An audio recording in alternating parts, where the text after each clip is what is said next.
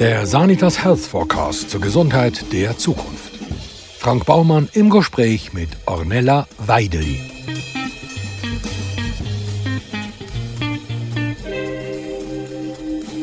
Dr. Ornella Weideli ist Meeresbiologin und Haiforscherin und pendelt zwischen der Schweiz, Frankreich und tropischen Destinationen wie den Seychellen, Florida oder französisch-Polynesien hin und her.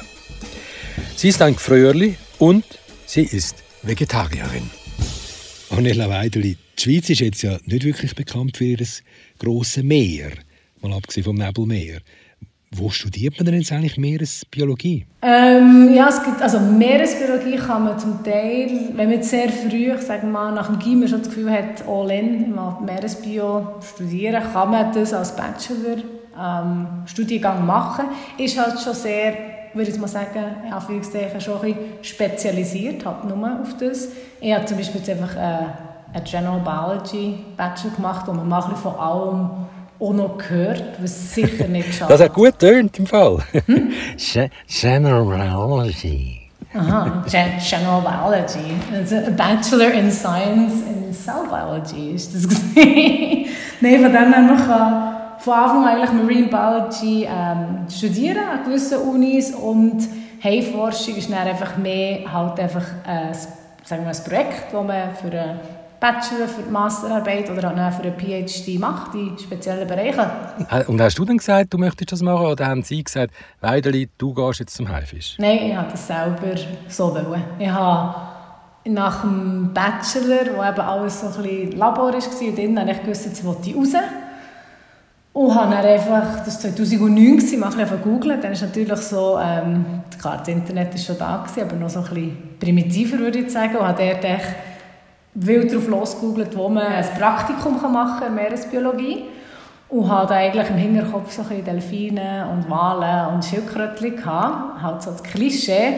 Und habe dann gesehen, dass wir Bahamas das ganz toll, eine ganz tolle Forschungsstation mit Haien gibt. Ich gefunden, wow, das klingt ja noch viel besser. Ich habe mich dort ähm, beworben und bin so dazugekommen. Und bin dann so in das Ganze, ja, hatte ich ein Türchen ins andere, ist dann aufgegangen, aber wie bei vielen im Leben, die Türen gehen nicht allein auf. Sie gehen vielleicht ganz fein auf, dann muss man sie erst richtig aufschlagen. Und das ist nicht immer ganz einfach. Aber ähm, Möglichkeiten sind da. Ähm, ja, man muss einfach alles Geld probieren, dass man dort herkommt, wo man will. Du forschst an den schönsten Platz auf dieser Welt und wohnst in dem teuersten Hotel. Meeresbiologin scheint ein Traumjob zu sein. Ja, es äh, ist ein Traumjob. Ich war zwar nicht immer in den teuersten und besten Hotels, gewesen, sondern eher in einfachen Zimmern, die ich geteilt habe. Ohne, ähm, also wir haben meistens Elektrizität und Wasser gehabt, aber ich war auch Orte, wo wir nicht mehr da hatten. Sprich, ich war an den schönsten Orten, ja. Aber nicht immer unter den einfachsten Verhältnissen, auch ohne Klimaanlage und all das. Aber ähm, das ist jetzt etwas, was mich persönlich nicht stört, da ich eher lieber schwitzen als verlieren. Also, was forschst du denn jetzt genau? Also ich habe mich in den letzten elf Jahren eigentlich auf Junghaie spezialisiert. Also schon in meiner Masterarbeit und in meiner Doktorarbeit habe ich mit Junghaien gearbeitet, die in seichten Gewässern geboren werden. Ähm, warum dass ich genau die erforsche, ist, das kann man eigentlich relativ einfach mit wenig Aufwand, würde ich mal sagen, erforschen, weil sie halt eben in Gewässern, die vielleicht so 20, 30, 40 cm tief sind, kann mit denen arbeiten. Sprich, man braucht kein Boot, man braucht nicht eine grosse Crew. Man kann in einer kleinen Gruppe ein Netz auslegen und die Haie fangen. Und ich habe in Masterarbeit habe ich mich auf das Ernährungs- oder das Nahrungsverhalten von jungen Zitronenhaien ähm, spezialisiert. Und in der PhD-Arbeit habe ich zwei Junghaie, Zitronenhaie und Schwarzspitzenriffhaie, auch wieder die Jungen angeschaut, wie können die zusammen am Leben, ohne dass sie sich gegenseitig auskonkurrenzieren. Also wir haben angeschaut, was essen sie, wo bewegen sie sich, nehmen sie genau das Gleiche oder nicht. Und die Forschung hat mich während vier Jahren ähm, recht äh, busy gehalten. Also ich bin zwischen Seychellen Polynesien und Frankreich hin und her gereist. Ich war in Frankreich an der Uni und habe in Amerika, in Florida, meine Proben analysiert. Also zum Beispiel habe ich von diesen Junghaien haben wir Mageninhalt angeschaut. Das ist eine Methode, wie man schauen kann, was ein Tier ist. Das geht bei Haien sehr gut, weil ihr Magen ist wie eine Socke. Also sprich, man kann mit einer Röhre wie Wasser rein tun und dann kann man den Hai auf den Kopf stellen und dann fließt eigentlich alles, was er gegessen hat, raus. Und ich bin mit diesen Magenproben nach Florida gereist und die dort analysiert. Du forschst mit jungen Haien. Wie alt sind denn denn ihre Mütter? Ich frage das, weil die Haie ja relativ spät geschlechtsreif werden. Der Eishai zum Beispiel erst mit 150 Jahren, was ich jetzt persönlich eher ein bisschen spät finde. Also bei den, ich habe mit zwei Haien gearbeitet, bei den Zitronenhaien, die sind auch in der Spätzünder, ist zwischen 10 und 12-jährig, sind die geschlechtsreif. Und das ist auch die grössere Haie, also Zitronenhaie sind grösser als Schwarzspitzenriffhaie. Und die Schwarzspitzenriffhaie sind zwischen 6 und 8-jährig sind die, glaube geschlechtsreif. Also es geht auch relativ lang, im Gegensatz, sagen wir mal, zu Fischen, die in der kürzesten Zeit können sich fortpflanzen und Tausende von Eiern legen. Und Haie, wie du richtig gesagt hast, ähm, brauchen zum Teil sehr, sehr lang, bis sie Nachkommen können haben Und dann haben sie meistens halt dort sehr wenig. Also die beiden Haiarten haben zwischen, also maximal 10 Junge oder sogar nur 1 bis 5 bei den Schwarzspitzenriffhaien. Sie haben wirklich nur wenig Nachkommen und das nur alle zwei Jahre oder nur alle Jahre. Das ist man auch noch herausfinden, das weiß man noch nicht genau. Aber zum Beispiel über, ähm, es gibt eine Sister Species von der Zitronenhaie, einfach ohne Zitronenhaiart, die nicht in Polynesien, also nicht im Indopazifik vorkommt, sondern im Atlantik. Und die tut alle zwei Jahre hat die Nachkommen und eben nur sehr wenig. Und das ist eigentlich eines der Hauptprobleme, warum das die Haie so bedroht sind. Die Haie sind vom Aussterben bedroht. Welche sind denn Ihre schlimmsten Finde? Also der schlimmste Find von allen Haien sind wir Menschen. Ähm, was man noch muss anfügen muss, ist, dass es, wenn man von Haien redet, reden wir nicht nur vom also viele Leute denken beim Hai einfach an Great White, an ein rieses, ein rieses grosses Tier, das wirklich ein Apex Predator ist. Also der hat eigentlich keine natürlichen Feinde, außer der Mensch. Aber wie, viel, viel, wie viele Haiarten gibt es denn eigentlich? Es gibt über 500 verschiedene Arten von Haien und über 600 verschiedene Arten von Rochen. Also die ganze Gruppe, die Elasmobranchs, das sind tausende, hundert Arten. Und die können von riesengroßen, sagen wir mal, von Walhaien, die etwa so gross sind wie ein Bus, bis so klein wie ein Bleistift. Also so ein Pygmy Shark, die sind ganz klein wie ein Bleistift. Das gibt es in jeder Größe. Aber ich würde gleich sagen, der Hauptfind von den Haien und der Rochen ist der Mensch. Aber es gibt auch kleine Haiarten, die zum Beispiel von anderen Haien gejagt werden. Also es ist schon nicht nur der Mensch, aber der Mensch hat den grössten und den schlimmsten Einfluss auf, auf die Tierart. Ja. Wieso? Ähm, weil sich Haie oder sehr viele Haiarten sich eben sehr spät erst fortpflanzen, nur sehr wenig junge haben. Sprich, die Tiere können sich sehr schlecht erholen, wenn sie so stark gefischt werden.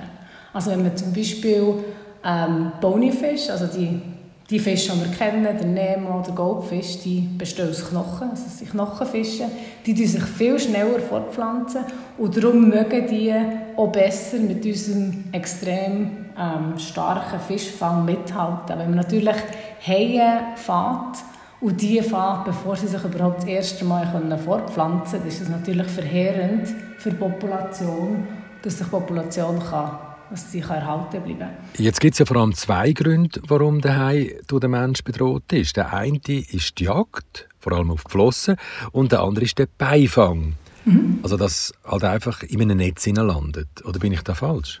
Nein, das hast du eigentlich perfekt recherchiert. Und ich bin auch froh, dass es gut unterschieden hast, weil viel hört man, dass die Haie gefischt werden, hauptsächlich einfach nur für die Flossen für die Shark Fin Soup, wo man eh nur in Asien oder in China oder in Hongkong isst. Und ich muss das immer, oder wenn ich das höre, dann immer sehr schnell die Lücke korrigieren und sagen, hey, das ist nur ein Teil, wo man eben, wie du hast gesagt, Haie fährt für die Flossen. Aber ein riesen, riesengroßer Anteil der Haie werden als Beifang bei anderen Fischereien gefangen, wo wir auch alle beteiligt sind, weil sicher jeder schon mal ähm, ein Tuna-Sandwich, ein Thunfisch-Sandwich hatte oder ein Schwertfisch auf dem Menü und dort sind Haie sehr, sehr oft als Beifang gefangen, was eben genau ein riesen Problem ist. Und darum stört es mich immer sehr fest, wenn Leute einfach nur sagen, ja, ja, die Asiaten oder die Chinesen sind schuld daran, nehmen wir sie alle schuld daran. Also alle, die irgendwelche Fische essen können und nicht genau wissen, also wenn sie ihn selber nicht gefangen haben, können sie ja nicht genau wissen, welche anderen Tierarten sie damit noch gefährdet haben. Und in 2014 ist eine Studie herausgekommen, so ein bisschen als Vergleich, oder so ein dass man sich vorstellen kann. Und in dieser Studie haben sie festgestellt, dass circa, also das ist eine grobe Schätzung, 100 Millionen Haie im Jahr getötet werden. Und das ist eine sehr grobe, grobe Schätzung. Und das ist echt jenseits, wenn man wieder... Man muss halt immer wieder zurückgehen auf den Fakt, dass sie eben sehr langsam sich nur fortpflanzen, nur sehr wenig Junge haben. Das ist halt schon ein riesengroßes Problem. Also wenigstens gegen Beifangproblematik, wo ja durch die industrielle Grossfischerei entsteht, könnte man ja etwas unternehmen. Also zum Beispiel, indem man weniger Meerfisch isst. Mm, es kommt eben einfach auch ein darauf an, wie man es fischt. Oder? Zum Beispiel, ähm, wenn, man, wenn wir jetzt zusammen auf einem Bötchen wären und mit einer Route eine Tuna würden rausziehen, also einen Thunfisch, dann würden wir keinem Hai direkt wehtun. Das Problem ist einfach die grosse Fischerei, die, die mit riesen Fabriken auf das Meer rausgehen. Also wie beim ganzen, also für Industrialisierung der Fischerei, das ist einfach das ist eine ganze Armee, die rausgeht.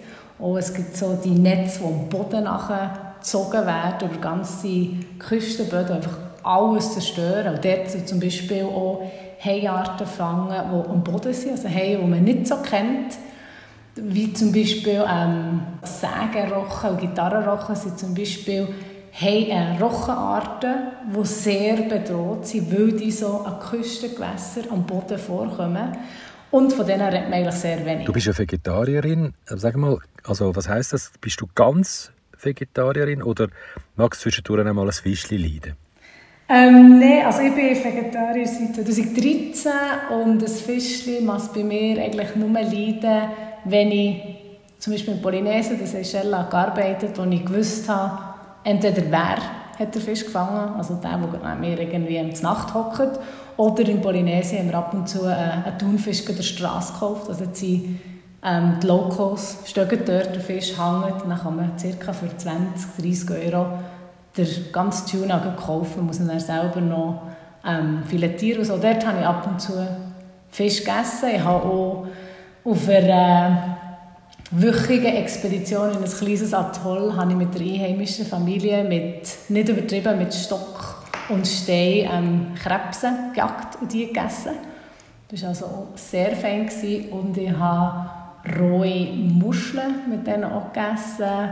Also das habe ich dann schon, aber eben, es ist wirklich nur, für mich ist es nur okay, wenn, wenn man die Tiere selber gefangen hat oder wenn ich genau weiss, mit welchen kleinen Geräte die Leute unterwegs waren. Also dem bin ich sehr glücklicher Vegetarier. Jetzt ist ja der Hai, also der Hai, den ich mir vorstelle, im Gegensatz zu dir, kein Vegetarier. Hast du denn auch schon mal eine kritische Begegnung mit einem Hai gehabt, der vielleicht spontan ein kleines Hüngerli auf dich entwickelt hat? Nein, ich habe noch nie ähm, so eine Begegnung gehabt, dass sie ein Hüngerli haben. Ähm, das sieht man eigentlich nur, wenn man die Haie auch anfüttert. Also, ich meine Bissen. Also ich bin nicht gebissen worden, nein. Ich bin, okay, nein, ganz wenig gelogen. Ich bin mal von einem kleinen Zitronenhai, bin ich in meinen Ringfinger gebissen worden. Also davor ganz klein ist alles noch dran, hat blühtet wie Sau. Aber der hat mich gebissen, nicht weil er ein Hungerli hatte und mir ist umgeschwungen, sondern er ist bei uns, also wir haben ein Netz aufgestellt, haben die Haie eben fangen für unsere Forschung. Einer ist reingeschwommen, es war morgen halb neun, wir waren glaube seit dem 6 Uhr unterwegs und haben das so schnell, schnell rausnehmen gleichzeitig auch etwas geschnurrt mit, mit den anderen. Und dann hat mich der wirklich da vorne ganz fein reingebissen, aber weil es halt nass ist, hat es blühtet, wie weiß nicht was. Dann haben wir daheim noch mitgenommen, zum, ein Kajak, gehabt, wo wir die ganzen ähm, Daten von diesen Tieren haben entnommen haben. Ich dort noch schnell so in eine Kiste mit Wasser und dann bin ich um, weil es mir ein Sturm geworden, wo ich so viel, also es war nicht viel Blut, es waren zwei kleine Löchchen, aber mir ist gerade schwarz vor Augen geworden, kalter ähm, Schweißausbruch und dann, äh, als ich wieder zu mir komme, glaube drei Sekunden später, habe ich schon ein Cola erhangen und ein kaltes ähm, Tüchli im Eck. und dann haben wir so fest müssen lachen. Das war mein einziger Hey-Angriff in meinem Leben. Ich bin ja mal von einem Dornhai gebissen worden. Okay. Ich habe vor Jahren mal mit dem deutschen Komiker Bernhard Hohecker in Bayreuth einen Film gedreht und dort haben wir im Parkweiher, beim legendären Festspielhaus, beim Eisfischen einen Haifisch gefangen. Allerdings okay. einen, den wir vorher beim Fischhändler gekauft haben und dann ins Wasser gelegt haben. Ja, und dann, wo wir ihn rausgezogen haben, dann hat er mich tatsächlich gebissen, beziehungsweise ich habe mich an seinen extrem scharfen Zähnchen, die sind im Fall wie, wie Rasierklingen, geschnitten. also, also ich bin von einem toten Hai gebissen worden. ja, was spannend da ist, ähm, ist das auch schon die kleinen, also eben, wie ich vorhin gesagt habe, die Kleinen, die mitgebissen haben, die kommen schon mit so, die sind zum Teil, also wir haben zum Teil gefangen, die sind gut auf die Welt gekommen, also die haben noch einen kleinen Teil von der Nabelschnur dran gehabt. Die haben schon so spitzige Zähne. Und ich glaube, wie du hast gesagt, da kommt man auch von einem, wenn er gar nicht mehr, also echt Zähne an sich sind so scharf und sie sind aufgereilt, dass sie ganz fein, also es gibt verschiedene Haiarten, zum Teil gibt es solche, die sie ganz fest nach innen zeigen, aber bei den meisten gehen die Zähne ganz wenig rein, sprich, wenn der Finger mal drin ist, rausziehen ist das Schlimmste. Und darum kenne ich die paar wenigen Leute, die gebissen wurden, sind alles Forscher, die Tiere irgendwie in einem Netz hatten oder so und dann halt, weil sie das Tier aus dem Wasser genommen haben, sind gebissen worden, oder? Ich kenne niemanden, der einfach angegriffen wurde unter Wasser. Und das Problem ist, weil die Zähne innen zeigen, darf man auf keinen Fall den Finger wegschreissen. Das habe ich natürlich auch gemacht. Und darum blüht es halt. Also das reißt wirklich gerade auf. Und mir ist auch schon mal, also ich bin auch schon mal fast von einem toten Hai oder von einem Gebiss ähm, verletzt worden. Wir haben mal von einem Fotoshooting haben wir vom Naturhistorischen Museum in Bern einen riesengroßen Kiefer von einem Great White ausgelegt, aus mit dem Auto in Rosengarten. Und dann ist mir beim Bremsen ist mir fast das Teil entgegengekommen mit den Zähnen. Also man hat auch mega aufpassen. Es ist wahnsinnig, wie scharf das die Zähne sind. Aber sie sind eigentlich auch mega schön. Bei unserem Podcast geht es ja um die Gesundheit der Zukunft und somit auch um die Gesundheit von unserem Planeten, womit wir bei den, bei den anderen äh, Finden von der Meerfisch sind, nämlich bei der Klimaerwärmung und beim Mikroplastik. Mhm. Also das Ding ist, es ist gut, haben wir zuerst über, äh, über die Fischerei geredet, weil das ist das grösste Problem für die Haie, aber Klimaerwärmung und Mikroplastik, Mikroplastik hat definitiv auch einen Einfluss, aber man, ist noch nicht, man denkt, das ist nicht so groß wie die Fischerei. Der Mikroplastik ist hauptsächlich für Haie eine Gefahr, wo ähm, äh, Filterfeeders, ähm, kann man auf Deutsch sagen, äh, solche, die filtrieren, also wie Wale. Es gibt ja zum Beispiel den Walhai, wo sich von Kleinstlebewesen ernährt, wie ein Wal. Also der geht mit offenem Mund, zum Beispiel genau die Rochen, also die Mantarochen machen das so, die gehen mit offenem Mund durchs Wasser und saugen einfach alles rein, und das geht bei den Kiemen raus und Kleinstlebewesen, Plankton oder kleine Fischeier bleiben drin. Und das ist alles so klein, wenn durch der Mikroplastik drin ist, was sehr viel noch das Problem ist, werden die natürlich auch aufgenommen, gleich wie ähm, der Plankton. Bei den meisten Haien, die ähm, äh, Räuber sind, ist das ein weniger ein Problem, weil sie sich ja von Fischen oder grossen Tieren, größeren Tieren ernähren und nicht von, von schwimmenden, schwimmenden Plankton. Ähm, mit der Klimaerwärmung gibt es auch mehrere Studien mittlerweile, wo sie hauptsächlich auch die Temperatur von Küstengewässern untersuchen, was das für Einfluss auf die Haie hat. Beim, beim offenen Gewässer weiss, ist mir weniger bekannt, aber Küstengewässer erwärmen sich halt auch schneller erwärmen Und der kann es definitiv auch zu Veränderungen führen. Ähnlich wie bei den Fischen zum Teil, dass je wärmer die Gewässer werden, gibt es ein äh, Polewards Movement, also die Tiere gehen Richtung Polen, entweder in Nord- oder Südpolrichtung, wo das Wasser kühler wird.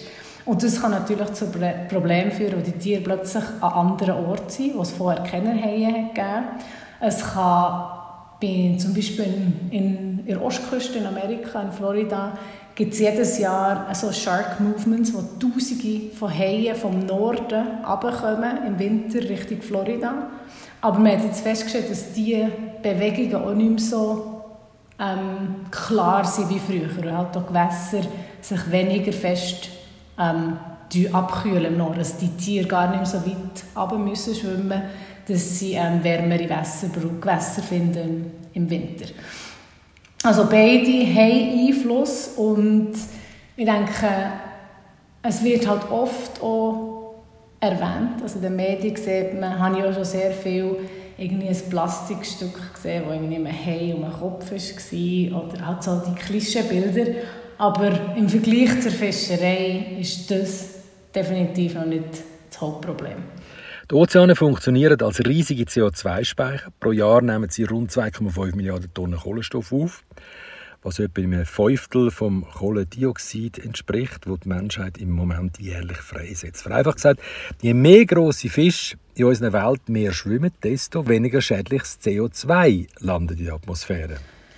Man nimmt es an, ja. Also, es wird sehr oft ähm, es gibt so einen Slogan, ähm, Healthy Reefs need healthy sharks. Mit dem, das, wird, das ist aber schon seit 10, 20 Jahren braucht man das, dass wir gesunde ähm, Riffs brauchen für auch gesunde Haie. Also beide brauchen beide. man sagt auch, wenn es keine Haie mehr gibt, sind die Riffs nicht mehr da. Wenn die Riffs nicht da sind, sind die Haie nicht mehr da. Es ist sehr schwierig ähm, abzuschätzen, was passieren wird, weil viele Haipopulationen sind schon extrem zurückgegangen.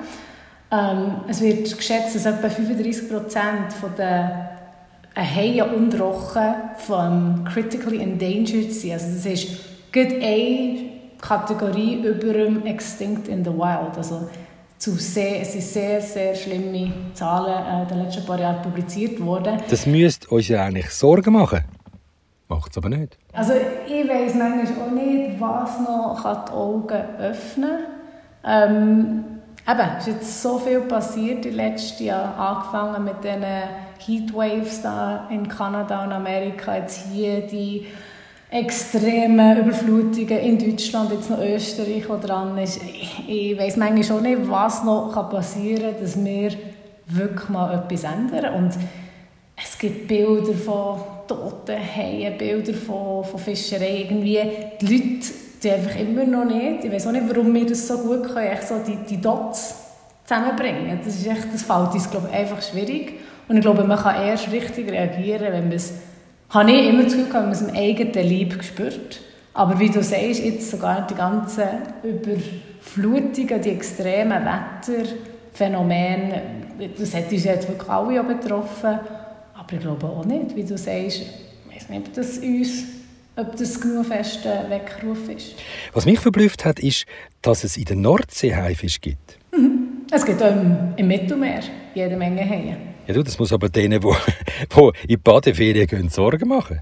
Nein, überhaupt nicht. Das sind, ähm, zum Beispiel im Mittelmeer, das sind meistens Haie, die nicht an der Küste sind. Also sie sind in tieferen Gewässern, wo du oder ich nicht baden Oder die meisten Touristen sowieso nicht. Also es hat sehr viele Haie mal gehabt, es hat auch einen grossen Rückgang.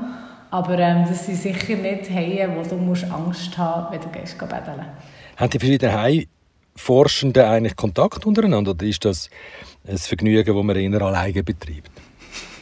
Das ist eine gute Frage. Man betreibt es schon sehr allein und sehr viel, wird auch sehr viel Geld unter Forscher. Aber ähm, die ich sage jetzt mal Community, danke doof, aber die ist relativ klein. Also Leute, die mit Haien arbeiten, ist relativ klein. Von dem her hat man Kontakt oder man weiß zumindest, kennt die Leute.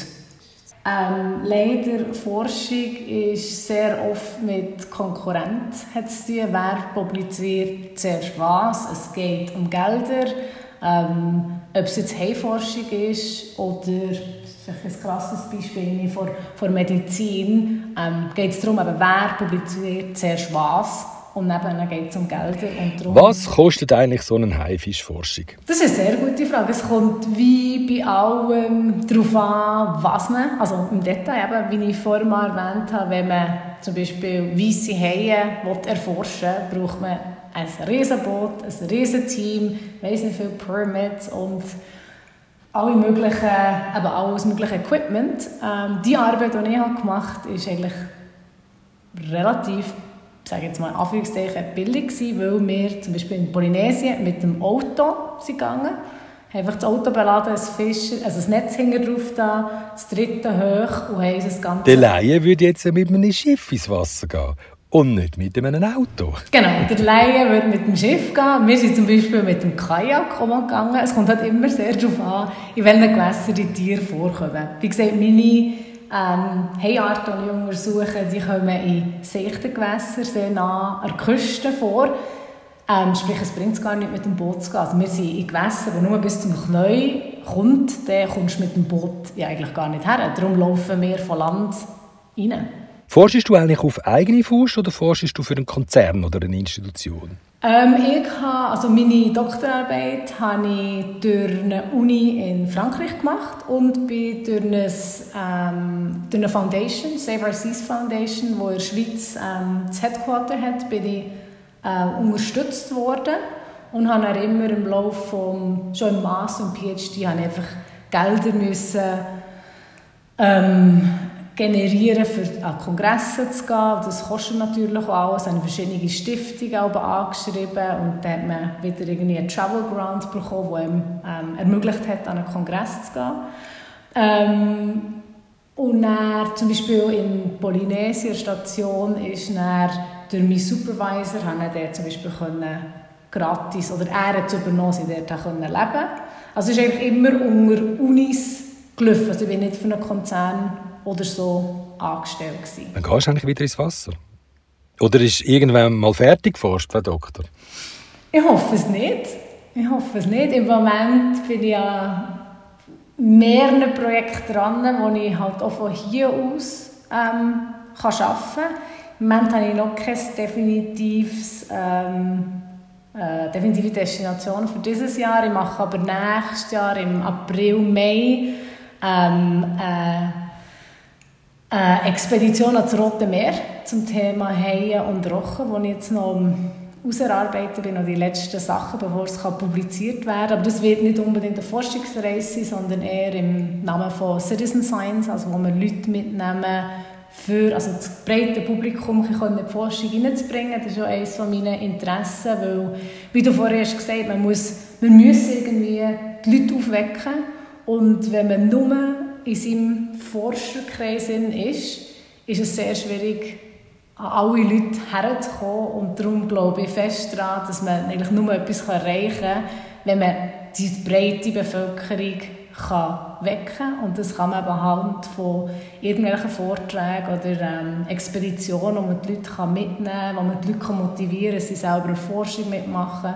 Und das ist auch ein grosser Teil, oder schon ein, ein Teil von meiner Arbeit, den ich ähm, weiterhin machen und ja, die Forschung wird eigentlich nie aufhören, weil es gibt noch so viel zu machen und die Haie sind so, so schlecht erforscht. Und es macht mir manchmal Angst, dass wir sie zuerst ja, ausrotten, bevor wir sie überhaupt richtig erforschen können. Wie steht es denn eigentlich um den Haifischforscher Nachwuchs? Es gibt sehr viele junge Leute, auch Frauen, die mir aufgefallen die mich nachdem ich irgendwie Vorträge gegeben oder eine Dokumentation bevorkommen, Fernsehen, Radio, was auch immer, die mich kontaktieren und sagen, hey, wow, genau das will ich auch machen, kannst du mir bei dem und dem helfen?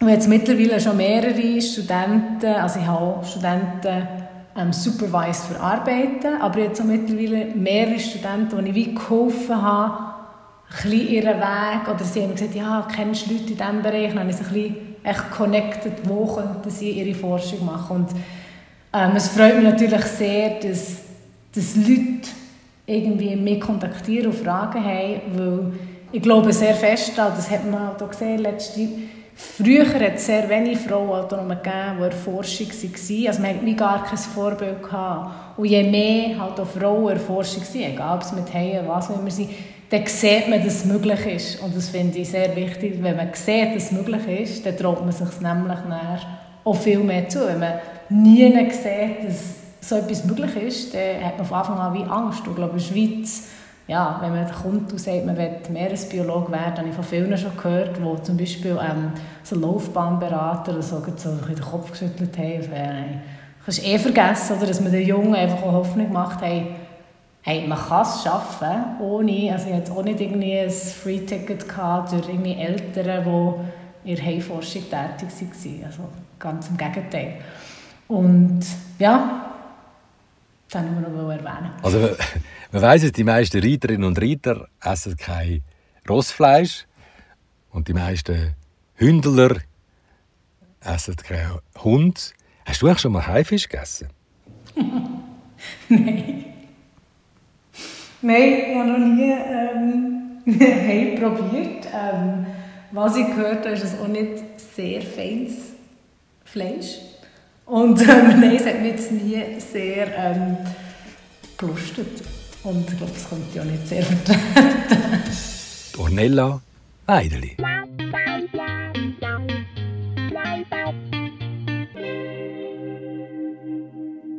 Wenn Sie mögen, was Sie hörten, abonnieren Sie uns und bewerten Sie uns zum Beispiel auf Apple Podcast. Das hilft auch anderen Gesundheitsinteressierten, uns zu finden. Und neu sind wir auch auf Instagram und YouTube, wo wir noch mehr Infos zum Thema teilen. Ja, und den Bestseller Sanitas Health Forecast, den gibt's überall dort, wo es gute Bücher gibt.